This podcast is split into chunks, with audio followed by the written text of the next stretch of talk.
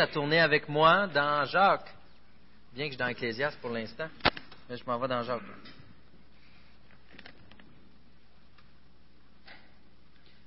Tu es grand Seigneur. Quel chant divin. Hein? Je disais ça à Paul. On le disait au premier culte aussi. Il y a des chants comme ça que je suis convaincu qu'ils vont avoir une priorité au ciel, qu'on va chanter. Euh, et on, est élevé dès qu'on le chante. C'est merveilleux.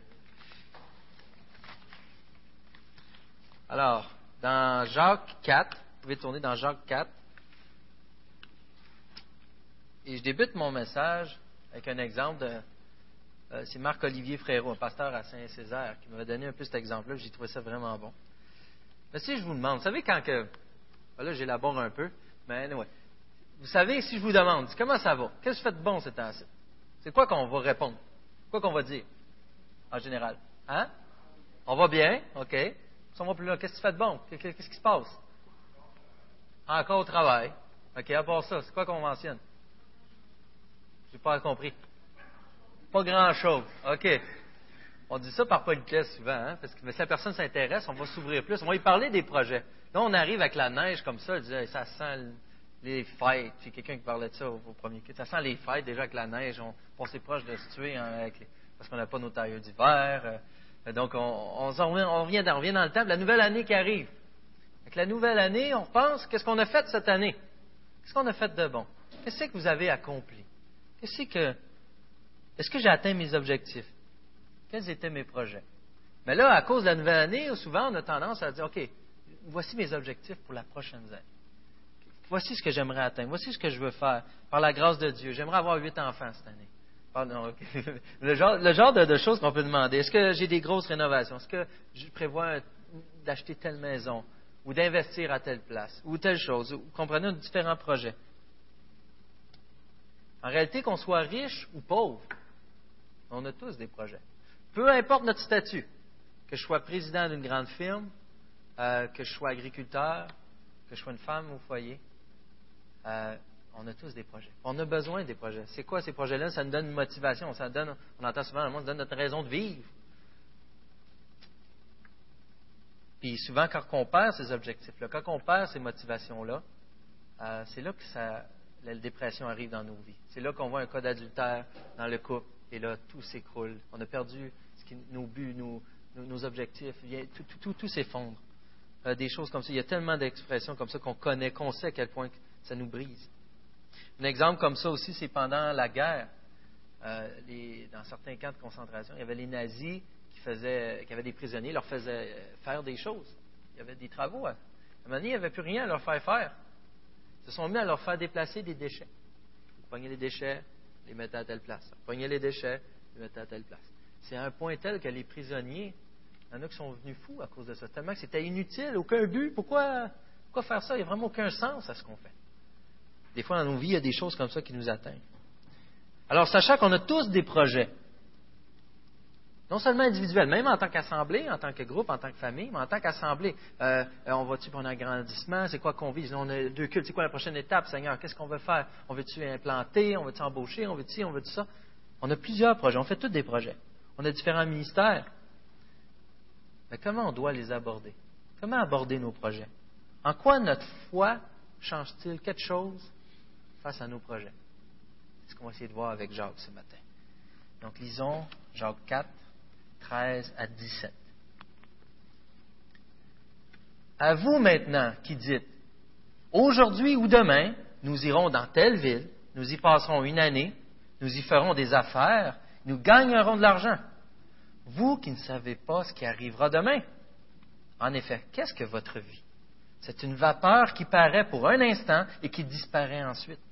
Vous devriez dire, au contraire, si Dieu le veut, nous vivrons et nous ferons ceci ou cela.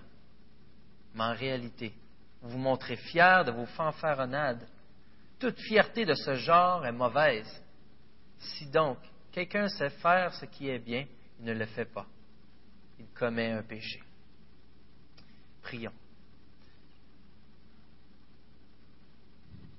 Seigneur, on vient d'entendre ta parole. On sait que tu as tout donné pour nous. Et tu nous as fait la grâce de nous donner en plus ta parole. Afin de nous édifier, afin de nous montrer qui tu es.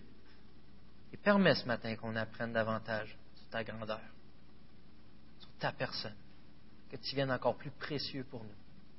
Seigneur, on veut que ta parole ait un impact dans nos vies. Alors, par ton Saint-Esprit, je t'en prie, transforme nos cœurs, qu'on soit à l'écoute de ce que tu vas nous dire, et je te prie de m'utiliser avec de bonnes paroles, que ça puisse venir de toi. Touche les gens, Seigneur. Que je puisse disparaître, que Christ soit tellement important, Seigneur, que si on a quelque chose à lui laisser, que ça soit facile, tellement que ça va être beau, tellement que tu vas être grand. En nom de Jésus, que je te remets ce partage, ce message. Amen. Alors, quand on lit ces, ces versets-là, il est évident que l'apôtre Jacques ici, il reprend assez sévèrement. Il ne va pas avec le dos de la cuillère. Il y a des agissements qui ne conviennent pas et qui doivent changer. Il y a des choses qui ne fonctionnent pas, qui ne sont pas conformes à la foi, qui ne sont pas conformes à ce qu'on pourrait définir comme étant qui glorifie Dieu. Ça ne glorifie pas Dieu, la manière qu'on agit. Et il, débute aussi, la manière qu'il débute cette intervention, chapitre 13, verset 13, est aussi très sévère. On lit, moi, dans ma traduction, marqué à vous maintenant. Dans la langue originale, il le mentionne avec beaucoup d'intention. L'exemple que je pourrais donner, c'est si ma petite fille, présentement, venait, et courait en plein milieu, puis c'est pas le temps. Là, qu'est-ce que je disais? Toi, viens ici. Faut que je te parle. Et c'est un peu ça que Jacques fait ici. Vous, maintenant, tu le lisez dans des versions en anglais aussi, ça semble un peu plus clair, un, peu, un peu plus euh, clair, pardon. Écoute maintenant. Mais euh, donc, c'est l'intention est vraiment sévère. On peut pas, ce qui suit, c'est pas à prendre à la légère. Il y a vraiment un message important à passer. Fait pas juste parler pour parler. Là, il y a de quoi encore plus. Puis il prend le temps de le dire. Là, écoute, viens ici. À ceux qui disent ceci. Et pourtant, à première vue, on pourrait se demander, il est où le problème? Pourquoi c'est Pourquoi c'est un ton si sérieux? Pourquoi il y a de quoi amener à ce niveau-là? Parce que quand on lit ça, on ne voit pas tant de différence. On dit, OK, ouais, c'est normal. Mais on pourrait passer à côté. Alors, on va commencer ensemble à aborder le verset 13, ici, de décortiquer. Qu'est-ce que le Seigneur nous dit? À vous maintenant qui dites, aujourd'hui ou demain, nous irons dans telle ville, nous y passerons une année, nous y ferons des affaires, nous gagnerons de l'argent. Alors, qu'est-ce qu'il y a de mal là-dedans?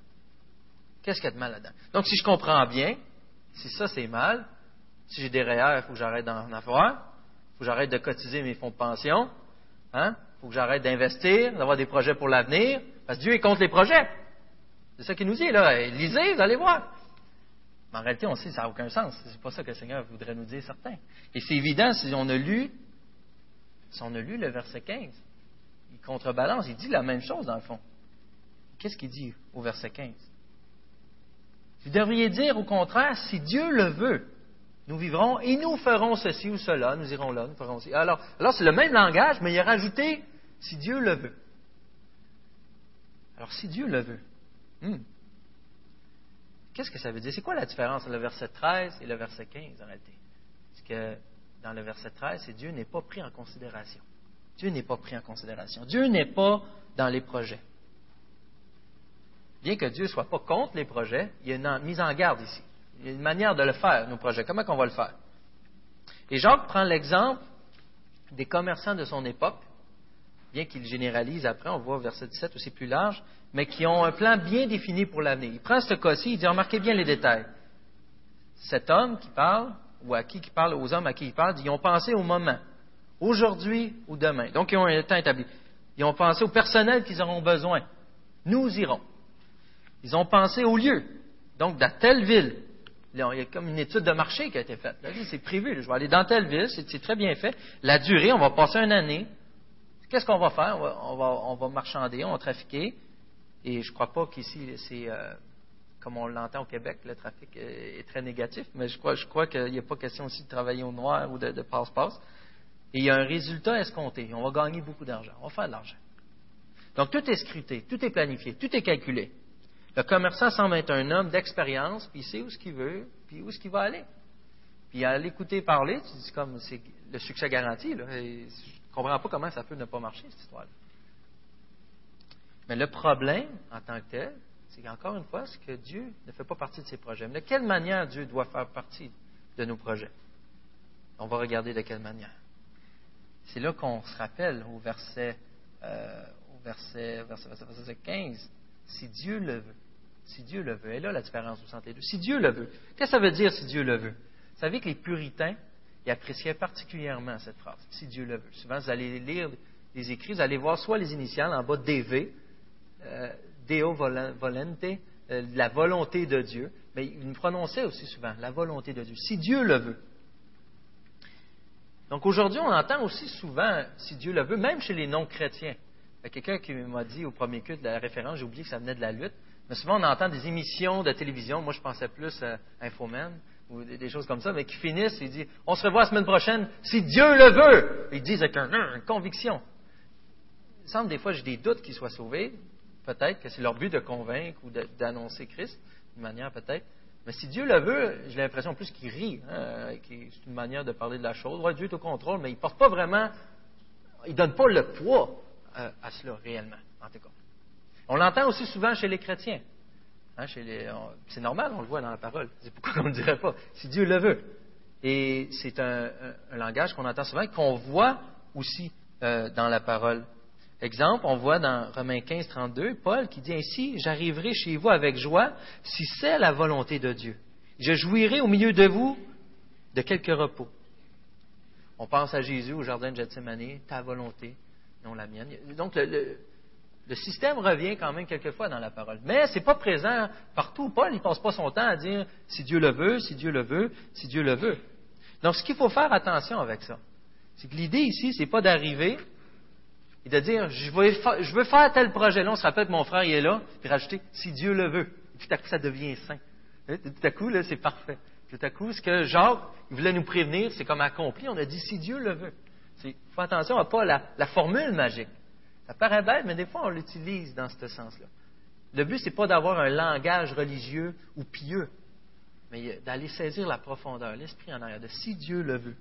Qu'est-ce qu'il veut dire si Dieu le veut? si on se laisse imprégner de cela. Et on a des exemples quand même, parce qu'il ne fait pas juste dire si Dieu le veut, on voit qu'au verset 15 qui rajoute si Dieu le veut, nous vivrons.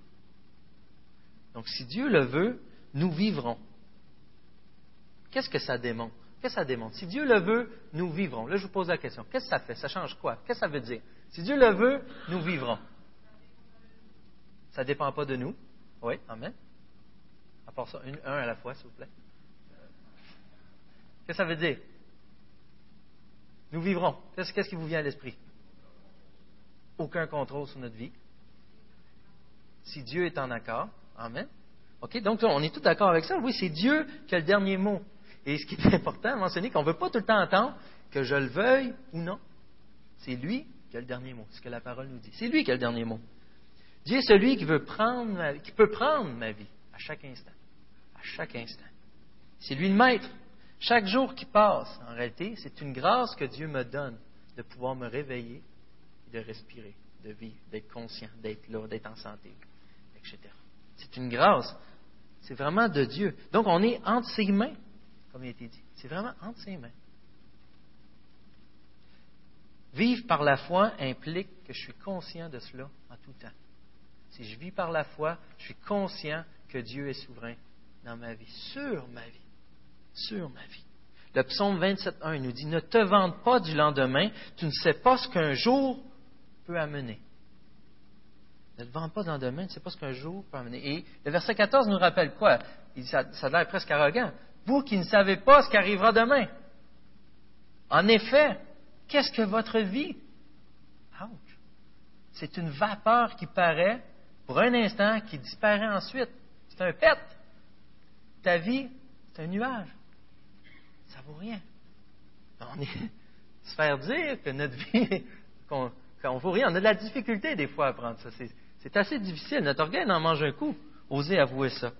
Osez avouer que notre vie est courte, qu'elle a peu d'impact sur ce qui va arriver, sur les autres. des fois, on veut avoir de l'impact, puis ça ne marche pas en plus. Donc, on a même peu de contrôle. C'est Dieu qui a le contrôle. On peut faire des projets, mais c'est Dieu qui en délimite la possibilité.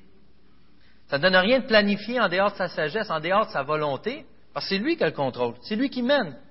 Donc c'est une grâce infinie de réaliser que c'est lui qui le fait. Ma vie est entre ses mains. Je vous pose une question, la question qui tue. Aimeriez-vous que votre vie soit entre mes mains? Si vous êtes poli, ouais. Ouais, OK. Mais je vous poserai la même question. Aimeriez-vous que ce soit dans les mains de quelqu'un d'autre? Eh non, mon ami, jamais qu'on oserait faire ça. Mais regardez le problème qu'on a avec ça. Pourquoi qu'on ne voudrait pas que la vie, notre vie ou ma vie soit les mains même de ma femme? Puis j'ai confiance en ma femme, qu'elle voudrait mon bien et tout. Mais pourquoi que je ne voudrais pas ça? Parce qu'il y a des imprévus. Que tu vas faire quoi avec ça? Tu ne peux pas tout contrôler, tout ça. Mais ce qui est où ce qu'on se trahit nous-mêmes, c'est de croire que si on contrôle notre vie, nous, on va être capable de faire face à ces choses-là. C'est un peu le mensonge qu'on se compte. On veut garder le contrôle de notre vie. On croit que nous, on est capable de faire face à tout ce qui, tout ce qui arrive.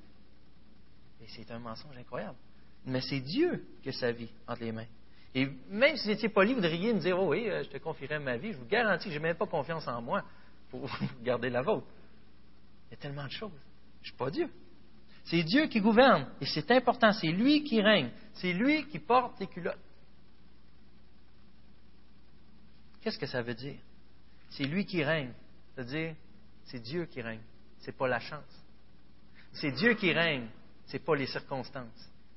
C'est Dieu qui règne. Ce n'est pas l'ennemi. C'est Dieu qui règne. Ce n'est pas la maladie. C'est Dieu qui règne. Ce n'est pas Satan. C'est Dieu qui règne. Ce n'est pas moi. C'est Dieu qui règne. C'est Dieu qui règne. Et ça veut dire quoi, ça, c'est Dieu qui règne, qui gouverne ma vie? Est-ce que j'exerce ma foi? Est-ce que je démontre ma dépendance de lui à ce niveau-là? C'est vraiment un non-sens d'aller voir ailleurs ou chercher ailleurs. Et pourtant, c'est ce qu'on fait. Où qu'on met notre sécurité souvent? Je mets ma sécurité dans tel emploi.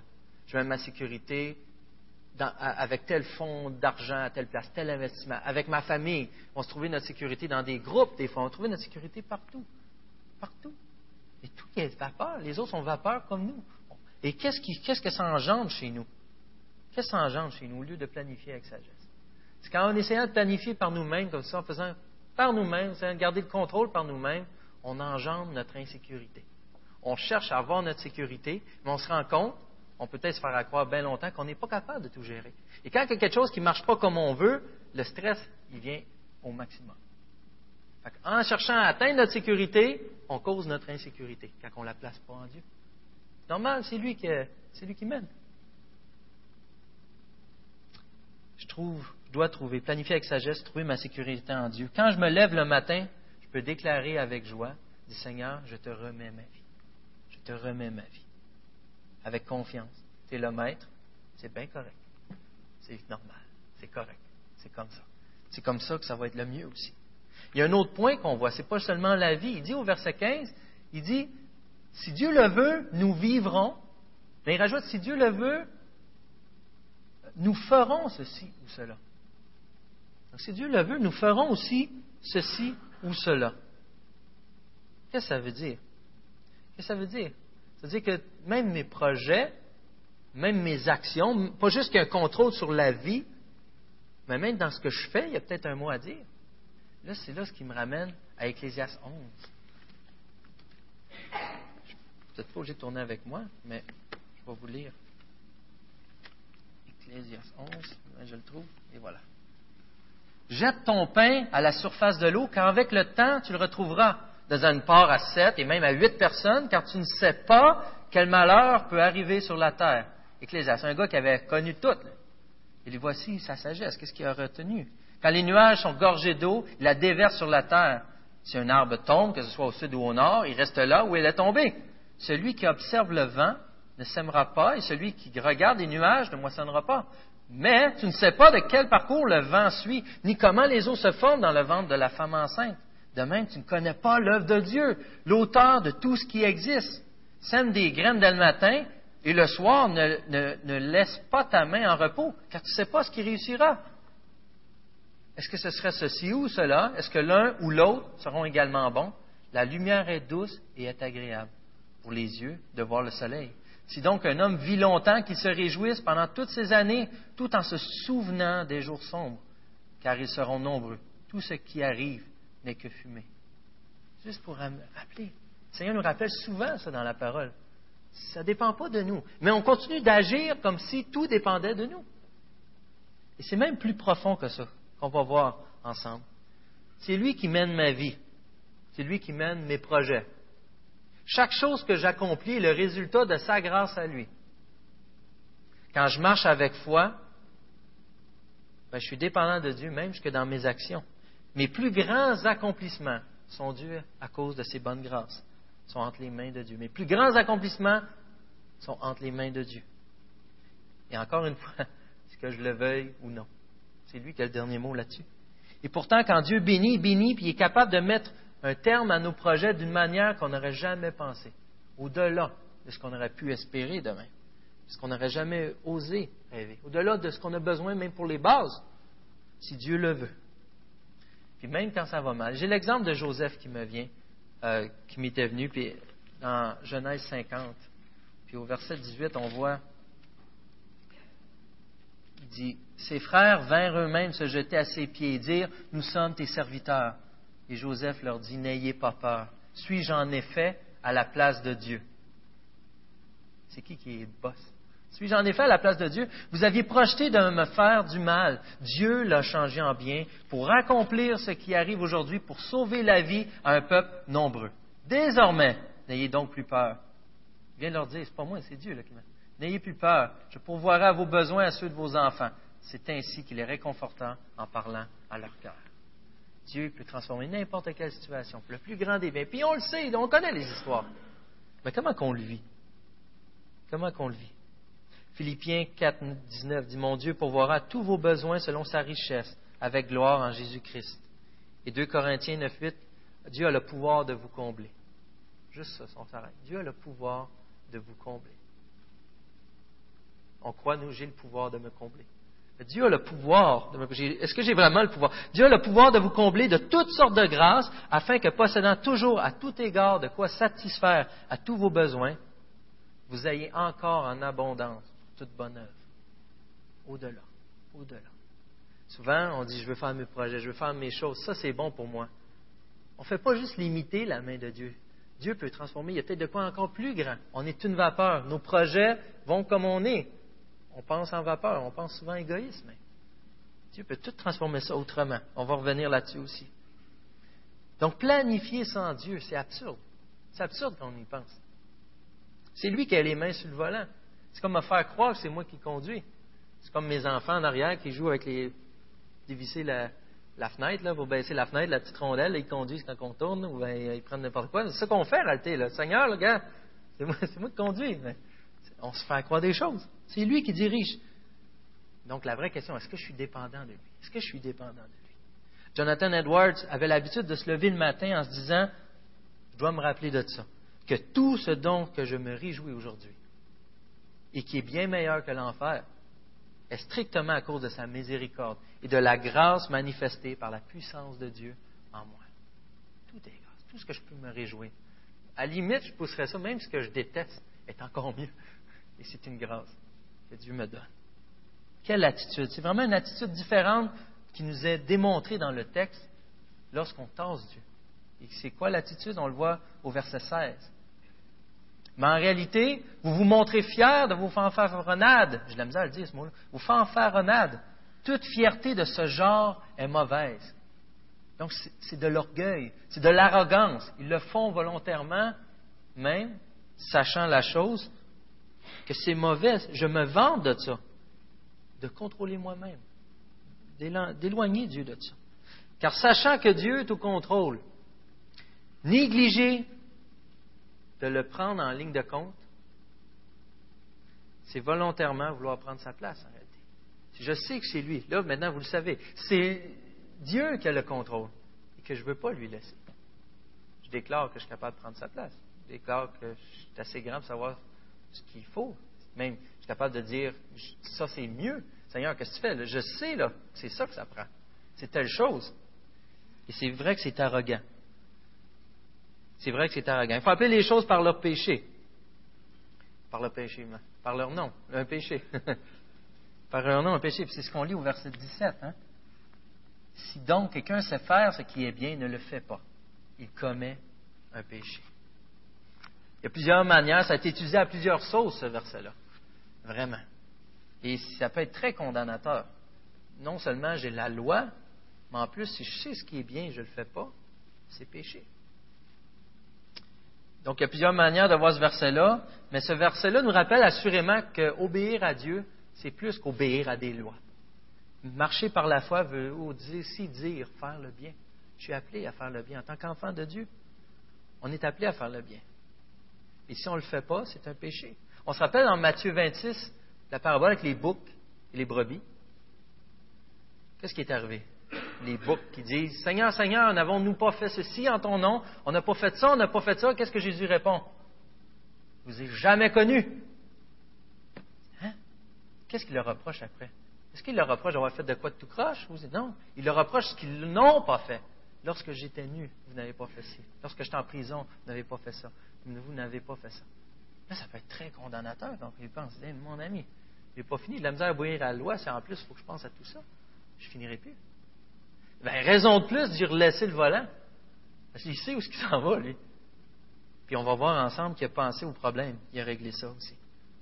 Mais quand même, il y a un aspect au verset 17 qui nous dit que bien qu'on peut appliquer ça à plusieurs choses, à plusieurs. Si donc, au début du verset, si donc.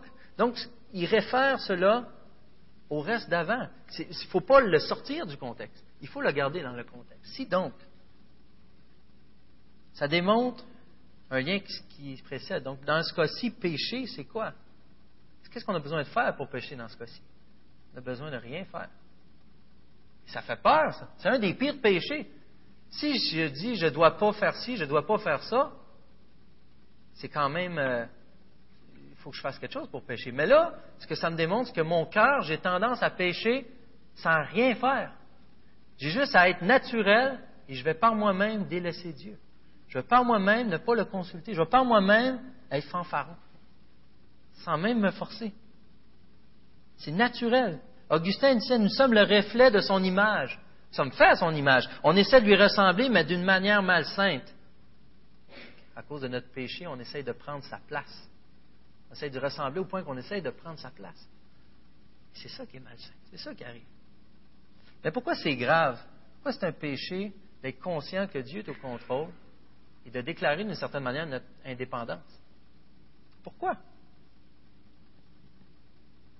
Parce qu'en agissant ici, qu'est-ce qu'on fait en réalité? Qu'est-ce qu'on dit? Sachant que Dieu est là, Dieu est au contrôle, puis qu'on ne va pas on va pas le voir. Qu'est-ce qu'on fait? Je vous pose la question. Qu'est-ce qu'on fait? En rébellion. Rébellion. Qu'est-ce qu'on fait? Absolument. Notre rébellion nous amène à dire quoi? On l'ignore. On l'ignore. Qui aime être ignoré? Vous déjà été ignoré? Et là, c'est Dieu, le maître de l'univers, qui, lorsqu'on lui dit, on l'ignore. Je sais, là, mais je pense tout droit, là. Je ne te conseille pas là-dessus. Là. pas un mot à dire. On ignore le roi des rois.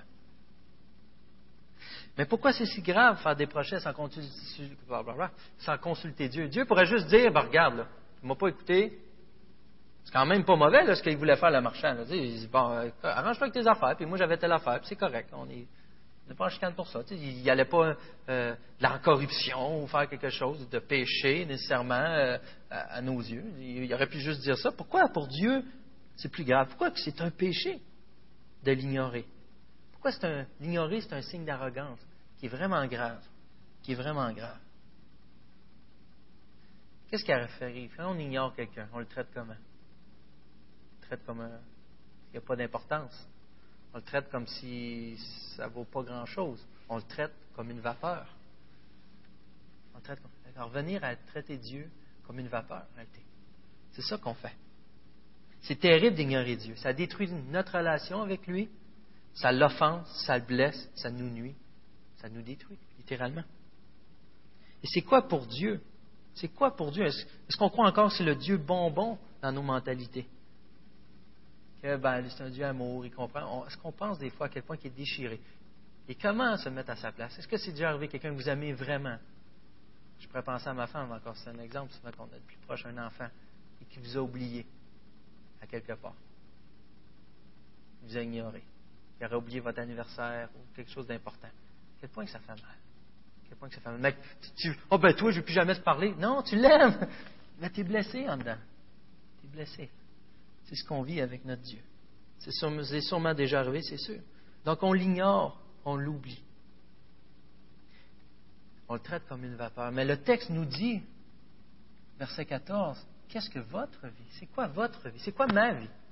Je suis une vapeur. Et comment Dieu, celui qui a vraiment le volant dans les mains, celui qui peut tout contrôler, agit-il envers une vapeur comme moi? Bien, ce grand Dieu, il a été jusqu'à donner sa vie pour une vapeur pour moi. Pour ce que moi qui suis vapeur, toutes mes actions aient un impact jusque dans l'éternité en passant par Dieu. Lorsqu'on se remet à lui à travers son volant, mes moindres actions, qui sont pour mes buts égoïstes au début, remis entre ses mains, le même projet devient un moyen de glorifier Dieu pour l'éternité, de bâtir là-dessus. Moindre vapeur, la peu d'importance que j'avais, il m'accorde maintenant toute l'importance. Toute l'importance. C'est de même que le Dieu de l'univers agit envers moi. Je vais finir plus rapidement. Au psaume 9, on peut voir qu'il dit que les méchants, il va les oublier au verset 18. Il va, ah, je vais y aller vite finalement. Excusez. Verset 9, euh, voyons, psaume 9, verset 18. Que les méchants rejoignent le séjour des morts avec toutes les nations qui oublient Dieu.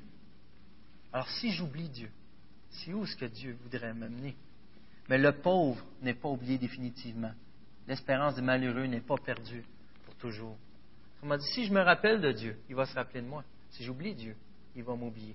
Mais qu'est-ce qui fait que moi qui oublie Dieu dans ma vie présentement, dans bien des endroits, que lui ne m'oublie pas? Pourquoi? Pourquoi?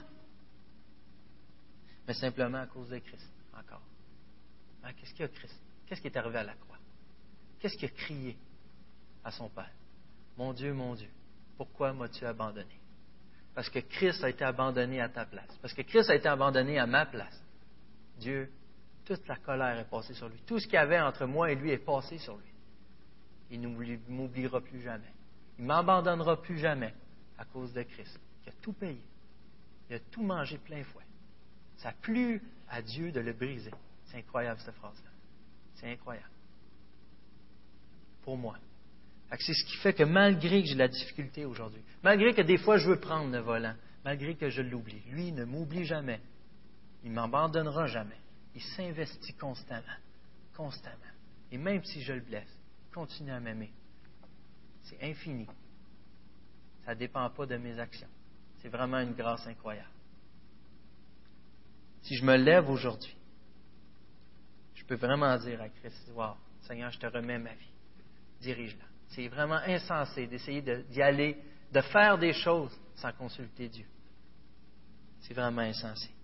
Et finalement, par ma foi, en démontrant ma dépendance envers Dieu, qu'est-ce qui vont devenir mes projets? Moi qui voulais avoir telle affaire, telle grosse maison, puis ci, puis ça. Puis je ne penserais même pas à ma femme qui, qui elle, a dit, je veux pas faire le ménage de ça ça peut être aussi banal que ça, que des projets qui vont m'amener à dire non, non, moi je voulais avoir ça, mais à cause que Dieu dirige mon projet, Dieu m'appelle au contraire, je veux donner. Ah, ça, ça vient pas, c'est pas notre tendance naturelle, ça, d'arriver à donner, comme Dieu s'est donné lui-même. Nos projets vont servir autrui, nos projets vont servir le royaume de Dieu lorsqu'on le laisse conduire. Alors je vous invite, pendant qu'on parlait, pendant qu'on a eu le message, il y a sûrement des choses qui vous êtes venues à la tête. Qu'est-ce que Dieu vous appelle à lui remettre? Afin qu'il se glorifie, puis qu'afin que vos petites choses que vous faites aient un impact immense à cause de Christ dans le royaume de Dieu. Prions.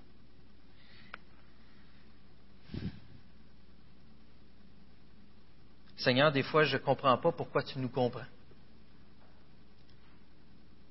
On peut penser des chicanes qu'on a entre nous des fois, mais on ne comprend pas l'autre. Et on passe notre temps à vouloir prendre le lead, sachant que ce n'est pas ce qu'il y a de mieux pour nous. Mais Seigneur, je te prie de détruire les mensonges dans nos cœurs, de détruire les idoles, ce qui nous fait croire qu'on serait plus heureux, qu'on serait mieux, que c'est plus sage d'agir d'une manière qui n'est pas digne de toi.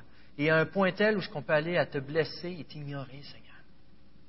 Si je demanderais à chacun des gens ici, est-ce que vous voulez ignorer Dieu? Personne ne dirait oui s'ils sont tes enfants.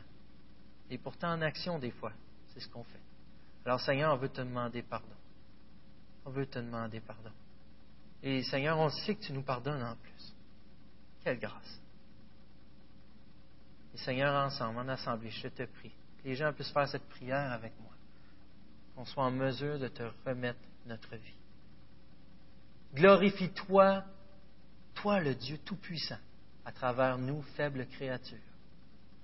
Et tout ça à cause de l'œuvre de Christ à la croix. On l'a chanté, c'est à la croix qu'on atteindra le but. Merci Seigneur d'être présent et de ne pas nous laisser à nous-mêmes. On ne veut pas qu'un autre ait le contrôle de notre vie, mais on ne veut pas l'avoir nous-mêmes, Seigneur. Prends-le, on te l'offre, on te la donne. Et c'est en Jésus-Christ qu'on est fier et content de le faire. Amen. Amen. Sur ce, je vous invite.